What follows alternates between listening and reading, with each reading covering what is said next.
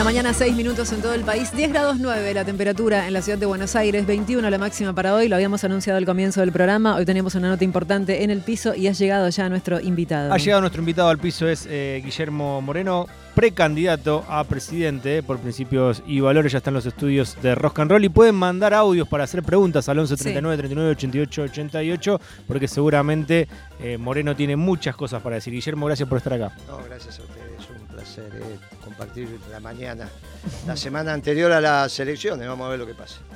¿Sos de levantarte temprano? Sí, claro, ya es un tema de edad, ya es un tema de edad. Sí, seis y media, siete menos cuarto, ahí estamos. Todos los días. Sí, los todos los de días. un poquito más Nah, un poquito más. lo- bueno, lo que pasa es que los sábados te acostás más tarde, entonces por ahí te levantás a las 8, 8 y media. Pero Guillermo, ¿por qué la decisión en este caso de ser candidato a presidente? ¿Ha sido candidato esta vez a presidente? bueno, las elecciones son presidenciales y el peronismo tenía que estar en la cancha. Si no estuviéramos nosotros, nadie estaría hablando de la doctrina peronista. Una pena porque es una doctrina verdadera. Es un problema serio que se nos ha armado eh, de que ha acontecido con el debate alrededor de los hechos, de cómo vos los, cómo los articulás para ordenar la cosa pública atendiendo al bien común. Y vos fíjate que no hay mucha diferencia entre cuatro o cinco candidatos que están en boga. La Nación se ocupó de resaltar ese tema. No dijo, la Argentina está muy bien. Los cinco candidatos con posibilidad de ser presidente piensan todos lo mismo. En el jueguito de ayer, No, no, no, no. El jueguito Ah. de ayer. ¿lo viste ese juego de ayer? Sí, lo vi, me pareció muy interesante. No te incluyeron. Pero era lógico. ¿De qué hablan? Se viralizó ayer, eh, La Nación hizo una especie de encuesta que vos ibas respondiendo diferentes preguntas y te iban saliendo el candidato del que vos estabas más cerca. Ajá. ¿Y por qué no me enojó? Porque es lógico que Moreno no estuviera. Mm. A ver. ¿Viste cómo? lo importante, mira, es al margen de los votos que saquemos, lo importante de que nosotros estemos en la cancha. ¿Qué le pasó ayer a la Nación? La Nación, naturalmente, tuvo que jugar en el plano eh, de los espacios, por lo tanto, el plano en este caso son dos ejes cartesianos. La superficie, no jugó en el espacio, cuando dije del espacio, pero para ser en el espacio tendrían que haber sido tres ejes. Entonces puso izquierdas y derechas, Sí, Y puso progresismo, sí. conservador. Exactamente. Y no podía yo estar ahí porque falta el eje del peronismo. La cabeza de la nación no incorpora como opción política al peronismo. Entonces te pone izquierda, derecha, progresismo y conservador. Nosotros no somos nada de eso. Ahora, si nosotros no hubiésemos estado hoy en, el- en la campaña, ni siquiera podríamos decir estas cosas. Cuando lo ponen a masa, o sale conservador, o sale de derecha, o sea, no sale peronista. Ninguno de los que está hoy en la cancha, salvo Moreno, hubiese salido en el eje peronista. Es extraordinario lo que hizo la Nación. Contesta tu pregunta. No me enojó. Los compañeros dijeron, che, pero esto ni siquiera te incorpora. No podían incorporarme. Porque el peronismo no está en ninguno de esos cuatro ejes. Esa es la gran, la gran situación, el gran deterioro que ha sufrido nuestra cosmovisión de la década ganada, que fue un extraordinario gobierno peronista. Pero como no adoctrinamos lo suficiente, terminamos en esta payasada de cuatro ejes que no contienen al peronismo, sí contienen al resto de, lo- de los hechos políticos, pero no a nosotros. Y, y vos sabés que después los compañeros fueron comprendiendo esto y en vez de estar enojados dijeron, ah, con razón. Y es lo que pasó siempre. No somos izquierda, derecha, no somos conservadores, no somos progresistas. ¿Qué somos? Peronistas. Si no estaba Moreno, ¿quién era el peronista en esta elección? Vos decís que ni Massa ni Grabois pertenecen al peronismo. Lo dijo la Nación, no yo. Lo dijo la Nación. Graboy lo conozco, es un chico joven, todavía se está formando. La última vez que hizo una definición dijo que era marxista. Si es marxista no puede estar en el peronismo. Nosotros no tenemos nada que ver con violentar la propiedad privada. No, nosotros somos respetuosos de la propiedad privada. Y obviamente Massa no hace falta que te conteste, su cosmovisión, si es que tiene alguna, está muy alejada del peronismo, vos lo has visto, digamos, no, no, lo has visto en su, es un desenlace, qué sé yo, en los últimos 10 años, está bien, un poco más, pero digamos, la primera elección que tiene por fuera de nosotros debe ser 2013, 2011 se empezó a alejar, 2013. Bueno, obviamente lo que él planteaba es otro esquema, es otro esquema conceptual. Eh, es un muchacho que puede trabajar en un gobierno peronista perfectamente. Es peronista y cuando vos hablas con él, es difícil. Esto que ha hecho con el maíz, no es peronista. Esto que ha hecho con el maíz, de aumentar el precio del maíz, que es la transformación de un alimento determinado en, proteínas cárnicas, hizo lo mismo que Macri, le sacó la comida de la boca al pueblo. Entre hoy y mañana vos vas a tener entre 170 a 250 pesos de aumento en el kilo de la carne, pero te va a aumentar el pollo, porque Por el alimento, que es el maíz. Por eso cuando hicieron el dólar soja no metieron el maíz, ¿vos te acordás que no lo metieron? Bueno, ¿y ahora por qué lo metieron? Bueno, esto es una barbaridad. El, gobierno que se mete con la comida del pueblo no puede ser peronista. ¿Qué es ser peronista para Guillermo Moreno? No, para Guillermo Moreno no, ¿qué es ser peronista? Para el peronismo. Claro. Nosotros somos una doctrina diferenciadora de las que son las categorías europeas, que son las usualmente estudiadas, que son las que puso la Nación ayer, esos, cuatro vectores, eh, o semivectores, digamos, tomando el origen. Eh, nosotros somos aquellos que articulamos los principios permanentes. Esto no es menor cuando te digo los principios permanentes. ¿eh? Viste que los posmodernos se diferencian de los clásicos en función de si tienen o no principios permanentes. ¿Está bien? Me acuerdo de un debate que hice con un, grupo de jóvenes vinculados al neoliberalismo y uno de los más lúcidos de ellos, eran alrededor de 10, 15 pibes en, una, en un bar ahí por Palermo, Hollywood, dijo, ¿sabe qué pasa, Moreno? Nosotros no tenemos principios permanentes. Todos los días nos levantamos y vemos cuál es el principio. Igual que Alberto Fernández cuando dijo yo no planifico, o la vocera presidencial cuando dijo el pasado ya fue, el futuro no existe, vivía el presente. Nosotros somos planificación, somos aquellos que articulamos los principios permanentes que son verdades evidentes en términos geométricos.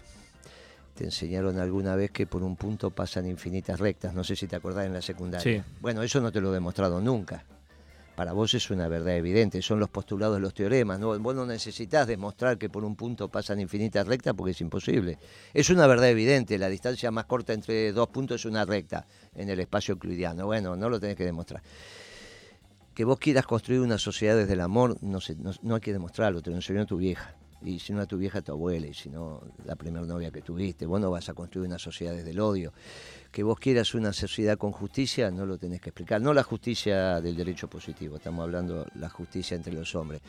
Que vos quieras una sociedad con hombres valerosos y no con cobardes, esto no lo tenés que demostrar. Hay, hay principios ordenadores que vos vas a trabajar para el bien común.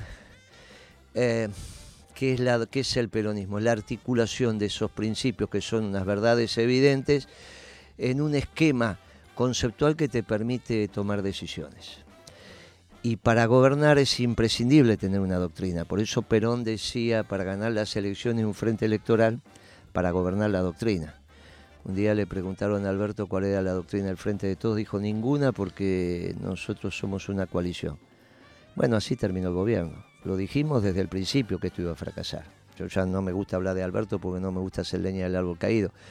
Pero una persona que piensa así, yo lo conozco hace 30 años. Alberto no mintió, es esto. ¿eh? Es un socialdemócrata hecho y derecho. Lo que pasa es que esa manera de pensar quizás haya servido para algún pueblo europeo. Seguro no sirve para los pueblos hispanoamericanos. Entonces el peronismo es que es una doctrina extremadamente moderna, es la última de todas estas que estamos hablando, ¿no? mitad del siglo XX, todas hechos son del fin del siglo XIX, incluso algunas del fin del siglo XVIII, el liberalismo, por ejemplo. Eh, todo eso ha construido un mundo, que es este mundo que estás viviendo, que vuelve a estar Europa en guerra. Hay que darle una oportunidad al peronismo. Ahora, cuando hay que darle una oportunidad al peronismo en el mundo, acá tenemos un gobierno socialdemócrata y tomando decisiones cortitas, ¿no? Donde primero ganemos, después vemos. Mirá la barbaridad que hicieron en el 19. Si era primero ganemos, después vemos, Kirchner no se hubiese presentado a las elecciones. Kirchner, Kirchner Cristina, no sé si saben, vos que estaba en contra de que se presentara en el 2007, en el 2003 a las elecciones, sabían eso, ¿no? Sí. Eh, eh, eh, obviamente el jefe político era Kirchner, la opinión de Cristina era una opinión relevante, pero no era la que determinaba. Fuimos a las, fuimos a las elecciones y fuimos a las elecciones no sabiendo que íbamos a ganar. De hecho, no se ganó, salimos segundo de Menem. Se bajó Menem en el balotaje. Por eso, seguimos segundo de Menem. 15 días antes, 10 días antes de la selección del 2003, todos los pingüinos, que eran pocos también, no es que eran muchos, se fueron de la capital y Gran Buenos Aires porque pensaban que perdían. Nos quedamos algunos nada más. Y, este, nosotros estábamos seguros que, ganábamos. En el balotaje le íbamos a ganar a Menem. Nadie pensaba que balotaje. Me di cuenta que Menem se bajaba, se lo dije a debido el día de las elecciones, porque se quedaron sin fiscales. A las 5 de la tarde empezaron a desaparecer los fiscales de Menem y entonces, bueno, era obvio que ya no los tenía para el balotaje. Pero nunca nosotros dijimos primero ganemos y después vemos. A mí me tocó hacer la primera reunión con la embajada norteamericana en campaña. Pues ya que no nos dejaron entrar a la embajada norteamericana, nos atendieron en un bar. ¿Por qué? Y porque no existíamos. Esto que te estoy contando es la verdad histórica. ¿eh? lo cuento ¿Tenían un plan? Teníamos, teníamos la doctrina. No, no, que íbamos a tener un plan. Cuando ganaron, digo. No, que íbamos a tener un plan. Lo que sabíamos que teníamos la doctrina y entonces sabíamos cómo dar vuelta a esto en economía, en obras públicas. Se habían escrito algunas cosas, obviamente los equipos técnicos habían, pero eso todavía no estaba internalizado, lo había hecho el equipo de debido, pero todavía no estaba internalizado. Sí sabíamos que teníamos que planificar, entonces la primera gran sorpresa de Kirchner fue reconstruir el Ministerio de Planificación con debido a la cabeza. ¿Y cuándo surge el plan? Y él se va haciendo sobre la marcha porque cuando vos tenés la doctrina, la cosa te va llevando. Nosotros en un grupo, un día Cristina me preguntó, ¿cómo, cómo, cómo se encontraron? ¿Cuándo, lo conoció aquí? Yo le dije, en febrero del 2003. No, Moreno me dice, está equivocado. ¿Cómo va a ser 2003 si a los 60 días ganamos la elección? Le digo, febrero del 2003 fue la primera vez que lo conocí. ¿Cómo lo conociste? ¿Cómo te llamas? La casa de Santa Cruz nos conocimos. Ah, empezamos discutiendo, como corresponde entre peronistas, fuerte. ¿eh? ¿Pero cómo llegaste a Néstor? Ah, por Susana de Cibe. ¿Te acordás? No, no te acordás vos. Susana de Cibe fue ministra de Educación de Menem. Y hace una reunión yo tengo una maestría en relaciones internacionales. En algún momento de mi vida me peleé con la disciplina, me peleé con la economía. Mm. Y pasa, pasa. Un día vos te vas a pelear con el periodismo, después volvés. Pasa estas cosas en la vida. Este, en los 90 me peleé con la disciplina y me hice una maestría en relaciones internacionales. Y tuvimos una reunión sobre la nueva inserción de la Argentina en el mundo. Pero bueno, se derivó la economía, discutimos, discutimos fuerte. Y y ahí en el medio de la reunión entró un muchacho con un cuaderno Gloria, tapas blandas, una lapicera Silva Pen, y era debido. Se ve que se hicieron algún gesto, que sé yo, me pidió el teléfono y a los 15 días me, me pidieron que diera una conferencia sobre economía y ahí, bueno, empezamos. Un equipo muy interesante, pero la doctrina nos unió éramos todos bien peruca, pero bien peruca. Kirchner el primero, Kirchner el que decía, nos dice Kirchnerita cuando nos quieren bajar el precio. Esta estupidez de, que te definís Kirchnerista es un invento de Moró, de todos estos radicales que no saben dónde caer. Y entonces, ah, somos Kirchneristas. ¿Qué Kirchneristas? Nosotros somos peronistas, ¿qué me venís con Kirchnerismo? Kirchner me lo decía así, mirándome a los ojos como me estás mirando vos. Después se distorsionó la verdad histórica. Y a los pibes, no sé por qué, le empezaron a contar cosas raras.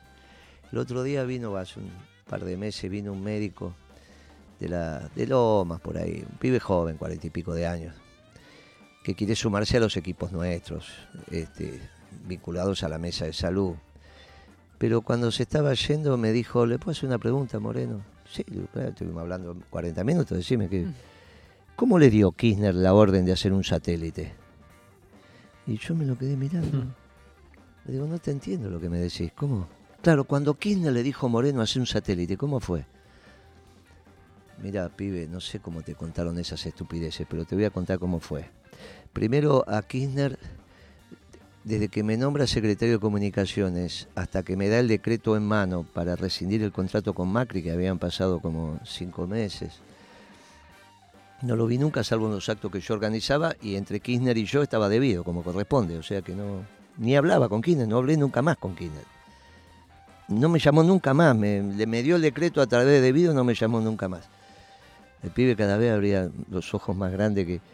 Y le digo, ¿a vos te parece que Kirchner o Debido podían en ese momento ocuparse de un satélite?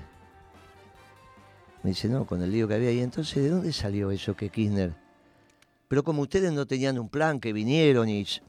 pero ustedes son todos locos. La foto que caracteriza a Kirchner es una foto que sale al otro día, donde él abraza a Máximo y abraza a Florencia en el despacho presidencial. No está Cristina. Él los abraza así, ¿no? Como un abrazo de padre. Después Cristina cuenta esa foto. Dice que ella se va de la foto y le dice a Néstor, ahí tenés lo que buscaba, ya sos presidente, vamos a ver lo que haces ahora. Y él abraza a los chicos. Eso lo cuenta Cristina. ¿eh? La foto salió eh, al otro día, una foto hermosa. Pero Cristina la cuenta que iban los cuatro y ella se desprende de la foto porque no quería estar en esa foto diciendo, ya tenés lo que buscaba, bli, bli, bli, ahora vamos a ver lo que hace. Y lo que hicimos fue una gesta de muchachos peronistas. Nos empezamos a juntar. Cuando a mí me ofrecen la Secretaría de Comunicaciones me tiene que convencer debido, yo tenía mis actividades y demás. Me dice que vaya por 60 días. Pero en ese momento había muchos más cargos que funcionarios. Nadie quería agarrar porque te estabas dando gobierno por 60 días. Mira si iban a tener un plan. Éramos un grupo de muchachos doctrinarios que sabíamos lo que tenía que hacer. Tocamos el pito. ¿Cómo es el peronismo cuando viene desde esos lugares? Son como los perros callejeros, se van olfateando y se arma la jauría. Esto es lo extraordinario del peronismo, no lo puede hacer nadie eso. Esto no lo puede hacer nadie, no lo puede hacer nadie. Así fue. Y por eso tuvimos la década que tuvimos con Jaime, con López, con Madaro, con Uberti. ¿Te suenan esos nombres, no? Qué feo cuando Cristina dijo lo odio a López. Muy feo, nunca odies en tu vida. Vos con un pecador lo que tenés que hacer es abrazarlo y tratar de que cambie su conducta. Y ahí hay una fiesta en el cielo, como te enseñan en la misa. Solo hay una fiesta en el cielo cuando se arrepiente un pecador. Y con el odio no se arrepiente nadie. ¿Viste cuando ella dijo te odio? Nunca dijo eso en el gobierno de él, nunca dijo, nunca dijo, nunca dijo. Nunca me dijo a mí, lo odio a tal periodista, lo odio a tal dueño de medios, nunca, nunca. La primera vez que a Cristina le escuché hablar del odio fue en ese reportaje cuando le preguntaron por López. ¿Te acordás, no? No me acuerdo cuál fue el reportaje con... Sí, cuando viste que ella daba reportaje con periodistas amigos. Y uno le preguntó qué opina de, José, José López, el de las valijas. Sí, sí, sí, Uy, dice, lo odio, lo odio con toda la fuerza como nunca odié. Y me dio un dolor a mí, me dio un dolor enorme, porque ¿cómo vas a modificar la conducta de un pecador si lo odias?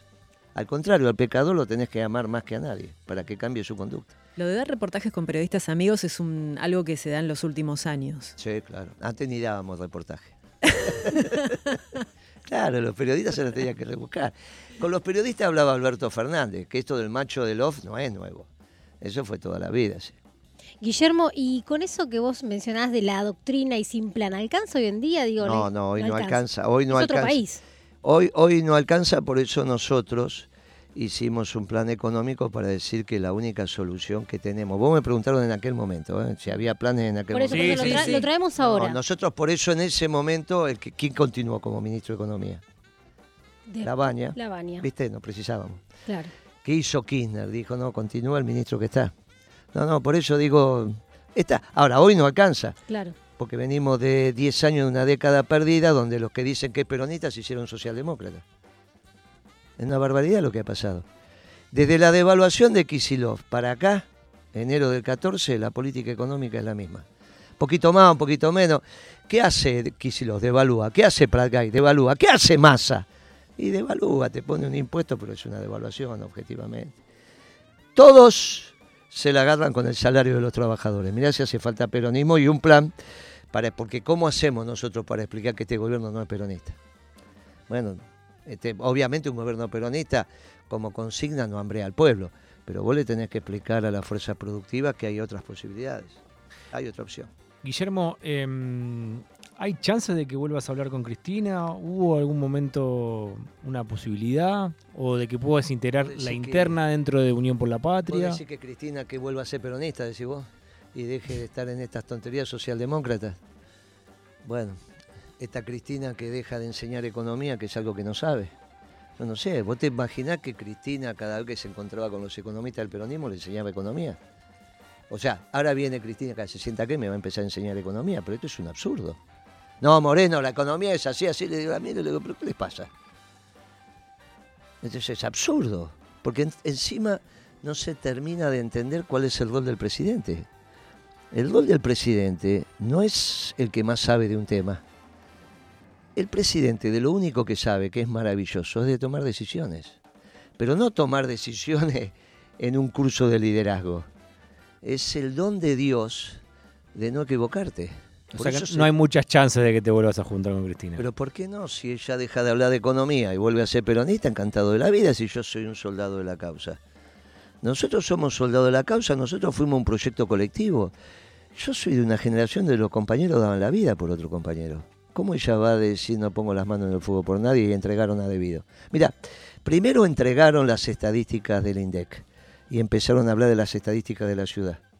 ¿Nunca, se, pu- ¿Nunca reflexionaste vos por qué Cristina hablaba de las estadísticas de la ciudad y no del INDEC? Vos sabés que la directora del INDEC estuvo secuestrada, tuvo su hijo en manos de la fuerza, en el ejército en este caso, se formó de socióloga y fue la mejor gestión que hubo, salvo la de Perón en los cuarenta y pico, al frente del INDEC. El día que hizo el censo a Edwin se murió Kirchner. Y ese mismo día dijo cuánto era, al otro día, cuántos éramos los argentinos, y le pifió por muy poquito. Esto, estos tarambanas que están ahora, hace un año que hicieron el censo, todavía no sabemos cuántos somos. Y fue el día que se murió Kirchner. Esas estadísticas extraordinarias del gobierno nacional y popular que demostraba que nosotros habíamos hecho una gestión bárbara, Cristina las empezó a mancillar. Y usaba las estadísticas nunca de, de la ciudad. ¿Nunca te preguntaste por qué Cristina hizo eso? ¿O lo hizo de pícara? Qué pícara que Cristina, eh? mirá, en vez de usar las estadísticas que están cuestionadas del INDEC, utiliza la, la ciudad. La diferencia es que no hay década ganada con las estadísticas de la ciudad. O sea que el gobierno nuestro pasó sin pena ni gloria, como dijo Álvarez Agís. Yo no soy peronista, no soy kirchnerista, soy cristinista. ¿No nunca lo escuchaste a ¿Y por qué, Agís? por qué crees que empezó a usar el IPC ciudad y no...? Porque empezó, empezó a entregar. Es duro lo que digo. ¿eh? Primero entregó las estadísticas, después lo entregaron a debido. Y ahora entregaron las ideas con masa. ¿O vos te pensás que masa tiene algo que ver con la década ganada? Ah, no, perdón. Lo que pasa es que masa es lo único que se puede hacer ahora porque resulta que no sé qué, que la relación de fuerza y todas esas estupideces, que al final resulta que el peronismo me convocó a los 14 años para cambiar la realidad y llego a viejo y resulta que te convoca para adecuarte a la realidad. A un mundo injusto, de guerra, con hambre, con esto, con aquello. Viví al pedo. Chicos, ustedes no vivan al pedo. No. Sigan haciendo la revolución. No adoctrinamos lo suficiente, dijo al comienzo de, mm, La entrevista. de la entrevista, sí, de la charla.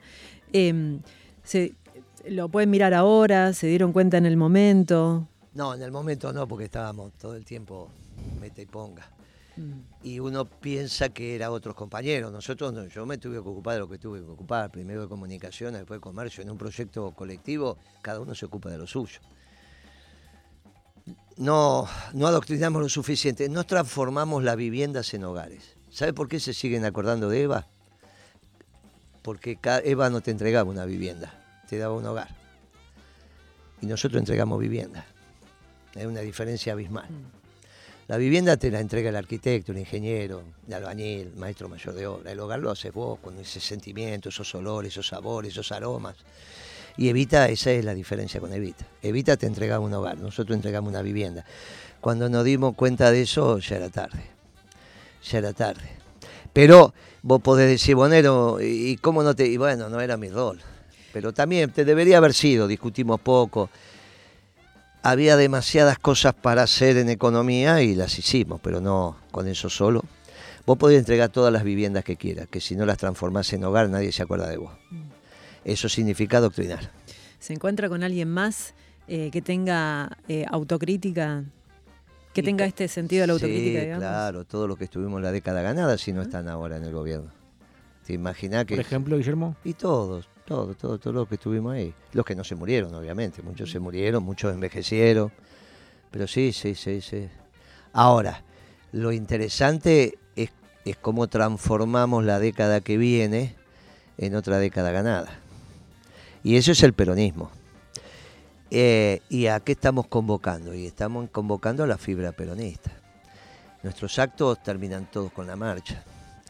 No hacemos carteles que si vos no conoces al personaje no sabes que yo. Recién vi unos carteles de Guado de Pedro y de Kicillof, que sé yo, no sé por qué, si los pusieron de vuelta, no entendí muy bien ese cartel. Mitad, partido a la mitad, no hay ni un escudo peronista, no hay nada, están ellos dos, eso no significa nada. Eso no significa nada, eso no, no, eso, ¿qué, ¿qué diferencia hay con lo de la reta? Ninguno. Ah, Los dos son rubiecitos, todos son blanquitos, qué sé yo. No hay diferencia, podría ser un cartel entre la reta y, y, y qué sé yo, y Lustó, lo mismo. Es increíble lo que nos ha pasado. ¿Y en tu equipo son todos peronistas? Y es muy difícil, claro, que no haya peronistas. ¿Y cómo haces para hacer juntar las doctrinas? Yo no tuve pareja que no fueran peronistas. Es una manera de vivir el peronismo. No, no es que no, a vos te parece una manera de vivir. El peronismo es una manera de vivir, de, construir tu familia, de cómo vos pensás, de cómo guitarreás, de cómo te encontrás con los amigos.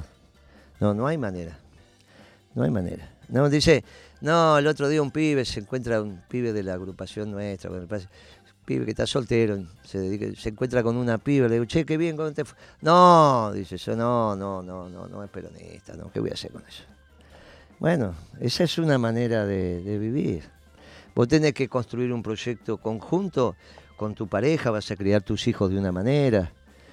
El peronismo eso es, es una forma de vida para construir una sociedad distinta, que es la comunidad organizada. Si no, no podríamos haber hecho lo que hicimos, ni siquiera podríamos estar pensando lo que vamos a hacer. Por eso se conforman con masa. Y para vos, Guillermo, ¿hasta qué año eh, fue Hasta el peronista? 2012. Hasta el 2012. Claro, después viene un año de transición, el 13, y después agarra la, la manija este, este, la socialdemocracia con Kicillof, devalúa, empieza toda esa porquería que termina ahora con masa. ¿Cómo, No. cómo se convoca a las nuevas generaciones a esa doctrina, a ese peronismo más real desde tu mirada? En las unidades básicas, tenés que ir, en los vecinos, ahí se va armando.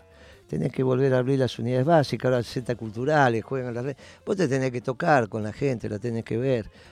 Nosotros tenemos... ¿Vos lo estás haciendo? Sí, siempre donde yo vivo hay una básica. A la vuelta de mi casa está la básica. Y ahí te vas encontrando en los centros de estudiantes, en los clubes de barrio, en las iglesias. Las redes sociales.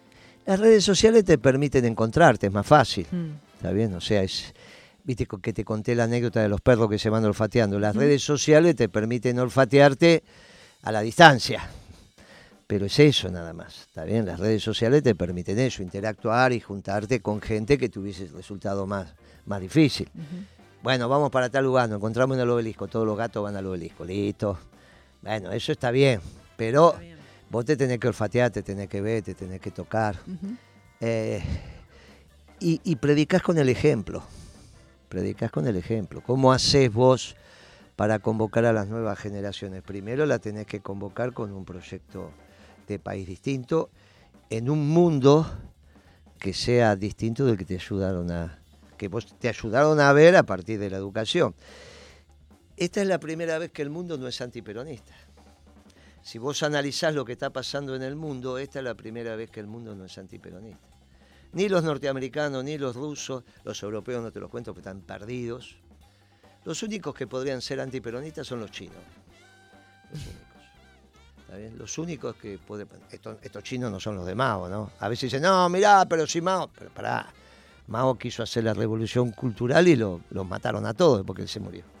¿Está bien? O sea, Mao se dio cuenta que la revolución cultural era lo que tenía que hacer porque la revolución se le iba haciendo, se le iba yendo para cualquier lado.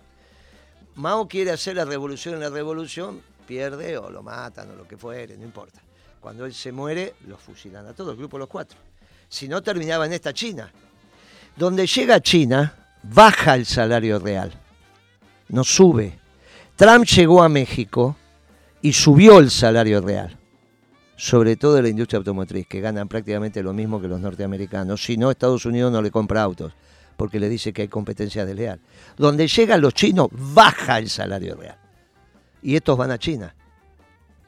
Y estos van a China. Tienen un lío en la cabeza, pero tienen un lío en la cabeza. ¿Cómo hacemos para que suba Eso. el salario en la ¿Cómo Argentina? hacemos? Retomando acá la, Y la lo pregunta de la compañera. es trabajo. ¿Cómo? que- trabajo. Tiene que abundar, abundar, sobrar el trabajo. Cuando abunda, cuando sobra. ¿Cómo haces para Pero, que pues, abunde claro, el trabajo? concreto, tenés, que tenés que reindustrializar la Argentina. ¿Cómo haces para reindustrializar la Argentina? Dos vectores. El primer vector tenés que generar demanda. Para generar demanda tenés que bajar el- proporcionalmente el precio de la comida. Lo que hizo la bestia de Macri fue aumentar muchísimo la comida. ¿Te acordás que hice un video que decía le sacó la comida a la boca a los argentinos? ¿Te Mm. Al, al pueblo. Sí. Este hizo lo mismo. Cuando vos tenés muy cara la comida, no te sobra nada. ¿Por qué el salario de ustedes no alcanza? Y porque cuando compran la comida perdieron, no les queda nada. Y entonces empieza a deteriorarse la ropa. Ya toda la ropa es la ropa, viste, ya no tenés los zapatos que tenías. Si tenés algo bueno, pues te lo regalaron tus viejos para un cumpleaños. Si no, vos no te podés comprar nada. ¿Por qué? Porque la comida te lleva todo el salario. Con nosotros no. Entonces, cuando vos bajás proporcionalmente el precio de la comida, te empieza a sobrar, te empieza a sobrar de tu, de tu ingreso mensual algo. Eso se llama que aumenta tu poder adquisitivo. Cuando aumenta tu poder adquisitivo, podés generar una demanda en el mercado de la peluquería, una ropita, unos zapatos, la cuota del auto, ladrillo. Todo eso puede ser importado o nacional. Tiene que ser nacional, para eso tenés que administrar el comercio. No tienen que ser productos chinos. Vos tenés que reindustrializar la Argentina. Ya tenés la demanda, te falta la oferta. Para que haya oferta tiene que haber rentabilidad sobre unidad vendida. Para eso le tenés que bajar el precio de los precios a la industria, que es la energía vienen todos acá a explicarte que la electricidad está barata. ¿Cómo va a estar barata si no me hacen costos? Vos no sabes cuál es el costo de la electricidad. Desde Kisilov para acá nos hizo más costo en la economía. Dicen, pero no lo hacen. El último funcionario que hizo costo en la Argentina fui yo. Muy bien, cuando vos hagas costo de la energía te vas a dar cuenta que no hay que subirla, hay que bajarla. Le bajás el insumo clave a la industria, no solo a Techino, al lugar, sino a la panadería, a la casa de pastas, a todo se lo bajás. Y ahí entonces la industria empieza a tener rentabilidad. Después es un tema de esperarlo, como hicimos nosotros. Cuando vos le das rentabilidad y le administras el comercio, solito empiezan a aparecer las cosas. Solo, solo vos lo dejás. Perón decía un gobierno esclavo de un pueblo libre. La gente tiene que ir y estar y transitar. Olvídense de eso del rol del Estado. En el peronismo está todo escrito sobre el rol del Estado. Todas esas estupideces que emitió Kisilov, olvídense. Y Cristina también, ¿eh? olvídense. El, Perón, si de algo escribió, es el del rol del Estado. En la doctrina está todo claro cuál es el rol del Estado. No es que hay que rediscutirlo, no hay que. Está todo clarísimo. La leen y ahí está. Hay cosas que, por ejemplo, inteligencia artificial, no hay nada escrito. Mm. Eh, sobre el tema de. Hay muchos temas que no hay nada escrito porque no Ahora, sobre el rol del Estado, no tengas ninguna duda, porque Perón escribe esto después de la Revolución de Octubre, después de que el Estado se hizo cargo en la Unión Soviética de administrar la cosa pública. También así que Perón sobre eso escribió todo. Guillermo, ¿y por qué decías que no hay antiperonismo ahora a nivel mundial? Porque todos estamos construyendo un nuevo orden internacional y el peronismo está siendo observado porque vuelve el nacionalismo. Destruida la globalización vuelve el nacionalismo. El tema es si es un nacionalismo a la americana, donde el ejemplo somos los peronistas de brazos abiertos, que integramos, por eso me, da mucha gracia cuando en la unidad básica del barrio los negros, negros, negros, eh, cantan la marcha, porque lo hicimos con amor eso, no, no es que lo hicimos, lo hicimos con amor los tipos vienen a la básica, toman mate, ahora se van mate. Eh, el pueblo argentino siempre se está redescubriendo, siempre está integrando. O el nacionalismo xenófobo europeo, ¿está bien? El nacionalismo europeo construyó su identidad como pueblo destruyendo al distinto. Nosotros integramos al distinto. Mirá lo que es esta mesa. Somos un gaucho de cada pueblo, todos distintos. Todos tenemos apellidos distintos. Nosotros transformamos una comida española, le agregamos fideo y la hacemos italiana y se la come. ¿Está? Y vos vas a, vos vas a España y decís, no, voy a comer fideo. Ah, eso es una porquería, agua con harina, eso es cosa de tano. Y vas a Italia y te, Está bien, ahora un poquito, qué sé yo, hay alguna pizzería en España, alguno come, ¿viste? Andá a darle maíz a, a los españoles. ah, esto es para los cerdos, asqueroso, ¿cómo van a comer esto? Bueno, nosotros te comes una polenta y este es extraordinario. Está bien, nosotros hemos integrado todo. En realidad, lo de la polenta es por la pelea con los italianos, ¿eh? Porque los italianos son lo que y ellos no van a comer esa porquería que comen los italianos. Y los italianos te dicen, bueno, eso lo llevó a los pueblos europeos a estar en guerras durante miles de años. Bueno, nosotros somos otra cosa. Y ese, los pueblos están mirando lo que pasa eh, en una doctrina extraordinaria nacionalista que tenemos la celeste y blanca dibujada en la piel, pero integramos al distinto. Viste que el hallazgo de nuestra lista fue, uno de los hallazgos es el coreano este y lo pusimos a propósito ahí, para hablar, para hablarle a los inmigrantes. Y, yo te digo, ¿cómo el pueblo argentino no va a ser peronista? Imagínate lo que pasó con Kim. Este chico Kim, mm. que es un coreano, es la expresión del peronismo vivo. En vez de generar la, la exclusión del distinto, el pueblo argentino, el porteño, el porteño lo integró. ¿Por qué lo hicimos especialmente en Capital? Porque Capital y Córdoba adelanta el ciclo lo que está pasando ahora lo empezó Macri en el 2007. Capital adelanta el ciclo, pero ahora se dio vuelta esto. Por eso lo de Kim fue una apuesta tan importante y nos salió muy bien. El otro día le preguntaban por qué sos peronista y por qué no, contestaron. ¿Por qué no? porque el, que le permitió integrarse fue el peronismo. Entonces, el, el peronismo está vivo. No está vivo la CLO, está vivo Perón. Este es el problema. Kirchner se había dado cuenta, pero se murió, justo se murió. Lo había convocado a, al gallego Álvarez, que es el, fundador de Guardia de Hierro, para que formara a los pibes de la cámpora. Y bueno, me tocó vivirlo eso porque entré justo a Olivo y estábamos. Pero se murió, se murió y ahí los libros que empezaron a dar vueltas son los de la CLO, con que te tenés que desconstruir para volver a construir, todas esas pavadas que no tienen nada que ver con nada, toda esa agenda 2030 que no tiene nada que ver con el peronismo. Nosotros somos hombres y mujeres clásicos, somos hombres y mujeres de la familia, somos hombres y mujeres de la comunidad organizada, no tenemos nada que ver con esas tonterías. Esa agenda no es la nuestra, no tenemos nada que ver con eso, nada que ver con eso. ¿Por qué se impuso la CLO? Y bueno, ese es el problema de cuando el que conducía empieza a desviarse. Es obvio que pasó eso pero así terminamos las elecciones, ¿no? Y ahora estamos como estamos con Massa, va, ustedes, yo no, con Massa como candidato. Imagínate tener que votar a Massa, chicos, ustedes que tienen 30 años, 32, 33, ¿cómo le van a explicar a sus hijos que a los 30 años votaron a Massa? Yo a los 30 años tengo que explicar cómo me equivoqué, qué me pasó, qué sé yo, todo lo que quiera, pero ¿cómo van a explicar a ustedes que tuvieron que votar a Massa? Por un laburo, suponete, no, tengo que votar a Massa porque si no, mi laburo y... Por un laburo. Nosotros somos el peronismo, son esos que dice que es preferible morirse de hambre de pie antes que comer un pollo de rodilla. Hay que convocar de vuelta a la capacidad revolucionaria de los jóvenes y la revolución hoy pasa por el peronismo. ¿Cómo te van a decir a tu edad que no hay otra alternativa que masa?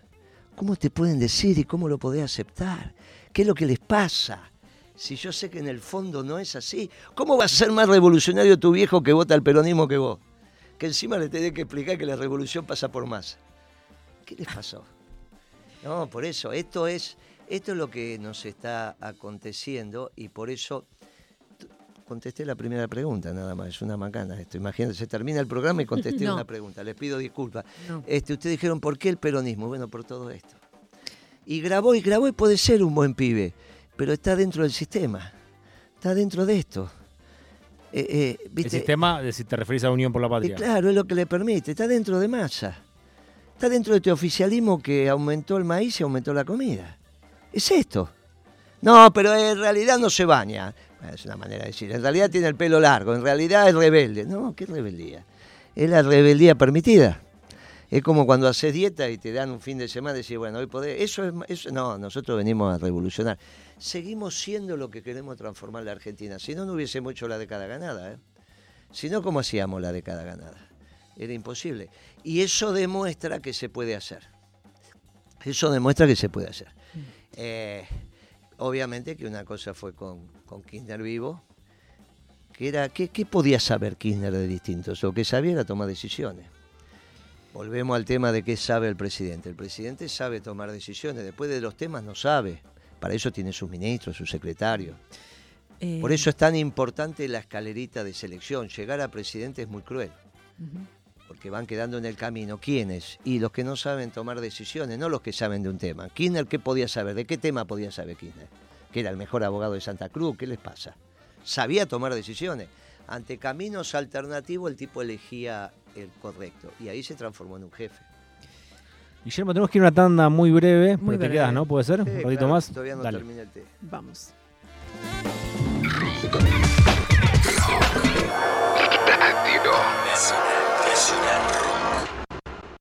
12 minutos para llegar a las 9 de la mañana. Seguimos conversando en vivo en nuestros estudios con Guillermo Moreno. Sí, hay un problemita en YouTube, pero nos pueden seguir en FM Nacional Rock 937 y también desde la aplicación y desde la web de Nacional Rock. Bueno, vamos a escuchar unos spots, Guillermo. Dale, ¿eh? vamos. Spot tuyo, ¿eh? vamos con el primero. Ella siempre dijo que le gusta el general, pero la lapicera se la dio un radical. Y condujeron por modernos de traje, y no comimos un ajuste salvaje. Los salarios quedaron todos para atrás y la ladera ya no se puede llenar. Hoy es pobre todo aquel que trabaje Por culpa de progres sin coraje, gobernaron mal, hicieron cagada. Y yo quiero a Moreno, la casa rosada, principios y valores, batalla avivada. Que a la mesa del pueblo no le falte nada. Gobernaron mal, hicieron cagada. Y yo quiero a Moreno, la casa rosada, principios y valores, batalla arribada. Que a la mesa del pueblo no le falte Este nada. ¿quién lo hizo? ¿Sabes que no sé? Ah. Son una- claro, porque piensa que hay Pero un te grupo gustan. que organiza. Me encanta. ¿Te sentís identificado? Pero sí, con todo. te representan. Con todo. Eh, eh, piensa que hay un grupo que organiza esto. Y no, vos sabés que son distintos muchachos que van en todo el país. Las redes te lo permiten y algunos no sabemos quién los hace. No, no sabemos, no, no, no, qué equipo que tenés. No, están loquísimos ustedes. No, no, no es así. Nosotros dejamos que florezcan las flores. Perón estuvo 18 años exilado, no tenía manera de pensar estas cosas. Entonces cada uno de nosotros, cuando ingresaba en Juventud Peronista, hacía lo que parecía que estaba bien. Y los grandes no te decían nada, te dejaban caminar, porque si vos lo, haces con amor, bueno, te equivocás, pero no, no, todo estructurado, somos una orga. Parecen todo Stalin, son locos. Son locos, no era así. Y lo mismo hice en comercio, venían a me preguntar, che, las políticas de comercio, y las pensamos en la básica, y entonces te quedan mirando, en las básicas, 10 años antes. Lo que hice en comercio fue pensado en las básicas 10 años antes. Porque el conocimiento es un conocimiento colectivo. Y esto es lo mismo, yo hago florecer las flores, vamos muchachos, vamos, vamos, vamos. Tenemos otro que se hizo en la fábrica de jingles en el programa Tres Estrellas de Gelatina de Pepe Rosenblatt, que ya lo escuchaste. Eh, lo escuchamos también. El voto peronista está muy complicado. Torero. Se olvidan la doctrina, está No, Torero ya sé con qué va. Que perder Sí, el rumbo, hermoso. Obvio. ganar espacio. Se hacen los inclusivos y yo tengo un coreano. Un candidato en serio estoy necesitando. Alguien que se la banque, no un progre barato. Un cheto entre estas flores, mercenario con principios y valores. Yo voy a votar moreno, vota Guillote Moreno. Ante el fútbol gorila yo prefiero ser un termo como buen moreno. La clave para este país. Es buenísimo, no lo Buenísimo, conocía. sí. No lo conocía, te juro que no. Y no está en nuestras redes. Este, Si vos lo buscás, porque no puede ser que no lo hayas escuchado. No, no, no, Empiecen a capitalizar lo que son muy buenos. Son ¿eh? muy buenos. Ayer, por ejemplo, sacamos un tango eh, que Ah. una compañera estaba en, en- en Europa haciéndolo. No, no, no tiene nada que ver con. Y yo este, creo que es volver. Pero lo hizo, sí, sí, estaba en Europa, se puso a, a rascar la guitarra y ahí estaba. Este, y nos hizo el tango y nos lo mandó y ahora estaban haciendo la parte de las imágenes. Pero lo mandan. Este, este no lo conocía, me parece bárbaro este. Hay un público creativo. eh, Eh, hay un votante creativo ahí. le das libertad. Le das libertad, le das libertad, que crean, que estén, que, que se apasionen, que se sientan dueños, que son de verdad, que el movimiento peronista es de ellos. Y aparte le decimos eh, que nosotros somos un accidente, el peronismo se va eslabonando y es una cadena extraordinaria. Se murió Perón, se murió Eva, se murió Néstor y aquí estamos. Nos vamos a ir muriendo y eso está bien, si es el último don de Dios, una muerte tranquila, rodeado de amor. Esa es la muerte que corresponde. Y el peronismo va a seguir, siguen los pibes, es extraordinario esto. Los pibes se están haciendo peronistas, no les gusta la Agenda 2030, ¿eh? no les gusta que lo están mandoneando tanto el tiempo, que los estén comprando por un salario, se deprimen, ¿entendés? No. ¿Ves que compartís eh, o que disputás el voto con, con Grabois? En No. cierta manera. No, no, no, en todo caso con Milei, en términos de jóvenes. ¿Quién expresa la rebeldía? Milei no, eh, Grabois no expresa la rebeldía. No, no expresa, expresa si te mordisco un poco. Me muerdo un poco más del presupuesto del Estado. No, no, no, no, no. la- ¿Por qué con Milei? Y porque Milei expresó la rebeldía. ¿Por qué tuvo eso? Pero con ideales totalmente diferentes. No, pero no importa, la rebeldía. Vos hinchaste tanto, le pusiste, la viste con esta historia del rol del Estado, que la pobreza es culpa del Estado. No entendieron. Tanto del rol del Estado que habló Kicillof, Cristina. Un día en un- lo contamos en un discurso que dio 29 veces citó el rol del Estado. Entonces la pobreza es culpa del Estado, que yo no coma es culpa del Estado. Si hay tanto Estado presente y hay este hambre, ¿de quién es entonces la culpa? Y ahí vino Milei. Ahora se acabó, lo de Milei se va desinflando despacito. Y muchos de esos pibes están viniendo con nosotros y están viniendo al peronismo, porque le estamos planteando la transformación de la sociedad, no solo en la Argentina, en el mundo. Y- Nosotros estamos planteando una revolución global porque somos una doctrina global. Algún día vamos a peronizar el mundo. ¿Qué problema hay que vos no lo veas? Algún día vas a peronizar el mundo. ¿Vos qué le están ofreciendo al pueblo argentino? Masa. Vos imaginate ir ir a una escuela secundaria y decir que votar a masa. Una cosa increíble lo que están haciendo. Es increíble. Entonces hay algunos dirigentes que por ahí cobran un manguito más, tienen un chofer, y yo digo, qué divertido. Yo nunca tuve chofer en mi vida, salvo cuando llegué a, a comunicaciones o a comercio. Nunca, no existía eso. Vos, vivías de tu trabajo, no de lo que te daban en el Estado. Es un tema ese. Imagínate ir a la, a la secundaria y explicarle que hay que votar a Massa. No, porque en realidad, porque la derecha, porque esto, porque aquello, porque no legal, que los Estados Unidos, que el fondo, que bla, bla, bla, y hay que votar a Massa. Increíble. No pueden, no pueden, no pueden. No les salen las palabras. No pueden. No hay manera de explicar que hay que votar a Massa. Moreno, en materia de seguridad, eh, Y en materia ¿Cuál de seguridad hay que terminar con el delito que le molesta al pueblo. Que eso tiene un solo nombre y se llama Paco. Y eh, porque, viste, si se organiza una banda y roba un banco un fin de semana y le saca las joyas a una señora que ya. Puedes hacer una película con eso. ¿Está bien? Te roban un blindado. Si no hay muerte, haces una película. Cuando arrastran a tu vieja con una moto para robarle el monedero, vos que te te pones loco. Eso se llama Paco. Y el Paco se termina en Nordelta, no en la 1114. ¿eh? En Nordelta. Tenés que ir a Nordelta y hacer lo que tenés que hacer. ¿Está bien? Que es Tigre. ¿Quién fue intendente de Tigre? Bien, esto es lo que hay que hacer. Ir a Nordelta y terminar con el Paco. Y eso lo voy a hacer el primer día. Solo, ¿eh? No preciso ir con nadie. Yo cuando llegué al mercado central había prostitución infantil. Al otro día se terminó. Pero vas y qué haces. Lo que hay que hacer. ¿Qué es lo que hay que hacer? Y decirle trazar la raya. De acá está el bien, de acá está el mal. No, pero nosotros somos posmodernos, todos los días no sabemos dónde está el bien y está el mal. No, yo soy un clásico. Tracé la raya. Acá está la luz, acá está la sombra. El que quiere caminar por la sombra, la pelea es con el presidente. Con el presidente, ¿eh? no con el jefe de policía, ni con un fiscal, ni con un juez. Con el presidente. Moreno tiene tanto poder el presidente. No en hay esta- duda para el Paco. No, hay No, duda. digo en líneas generales, porque también después vos terminás en lugares como la justicia, que No, se ma- ¿no? no, no. Vos decís que tiene ¿Cómo el hicimos 100% la- del poder el presidente. No, no dije el 100, vos me dijiste sí de tanto, no me dijiste el 100. Pero bueno, ¿qué porcentaje tiene de la representación real?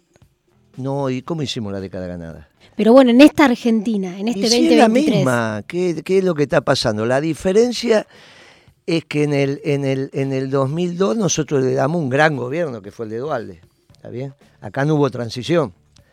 El problema es que se equivocaron. La última oportunidad de tener un gobierno de transición fue abril del 19.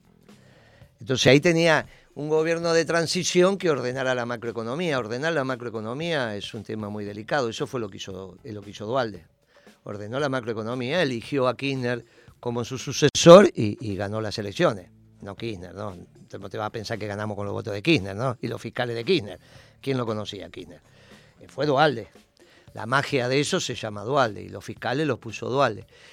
Pero Kirchner empezó a ser, eh, se transformó en el jefe rápidamente, rápidamente.